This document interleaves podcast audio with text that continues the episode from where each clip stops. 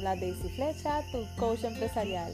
Y hoy estamos en el episodio número 14 de Lanzando Flechas con propósito. Y en, los pasados episodios estuvimos hablando sobre las alegrías de los clientes. Pero te cuento, también nosotros como clientes tenemos frustraciones y también hay que observar esas frustraciones. Eh, yo las he causado. Mira, te cuento. Hubo un momento que eh, en mi venta de las agendas, yo envié agendas en un empaque que tal vez no era el apropiado. Y cuando esa agenda llegó, pues llegó rota donde mis clientes. Y esos clientes me escriben y me dicen, mira Daisy, la agenda llegó rota, me enviaron fotos y evidencia. Esto causa en términos generales frustración entre el cliente. ¿Por qué? Porque no recibió su agenda a tiempo, a la fecha que él esperaba y llegó rota. Y eso causa pues una impresión un poquito incómoda. Pero nada que no podamos corregir.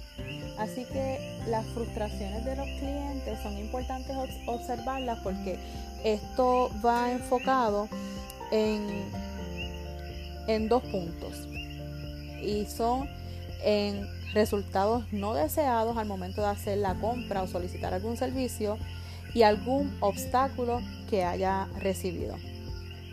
Ese es, estas situaciones, ¿verdad? estos obstáculos o resultados no esperados, nosotros debemos estar bien atentos y escuchar a nuestros clientes en todo tiempo. No pasar por alto que es una queja pasajera, sino que estar pendiente cuando estamos en algún lugar y escuchamos a alguien que dice, ay, esta fila está muy larga, eh, se ha tardado más de cinco minutos. Tin, tin, tin, se prende la alarma, y te está diciendo, esa persona no está dispuesta a esperar más de 5 minutos en una fila. Así que al igual nosotros podemos manejar estas frustraciones de los clientes todo el tiempo observando. Siempre van a haber fallas en nuestra en nuestro, ¿verdad? con nuestros clientes porque no somos 100% perfectos, pero vamos subiendo ese por ciento lo más que podamos.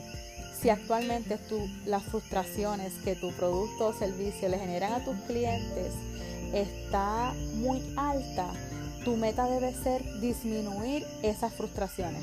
Y una forma que lo puedes descubrir es escuchando qué está pasando a tu alrededor.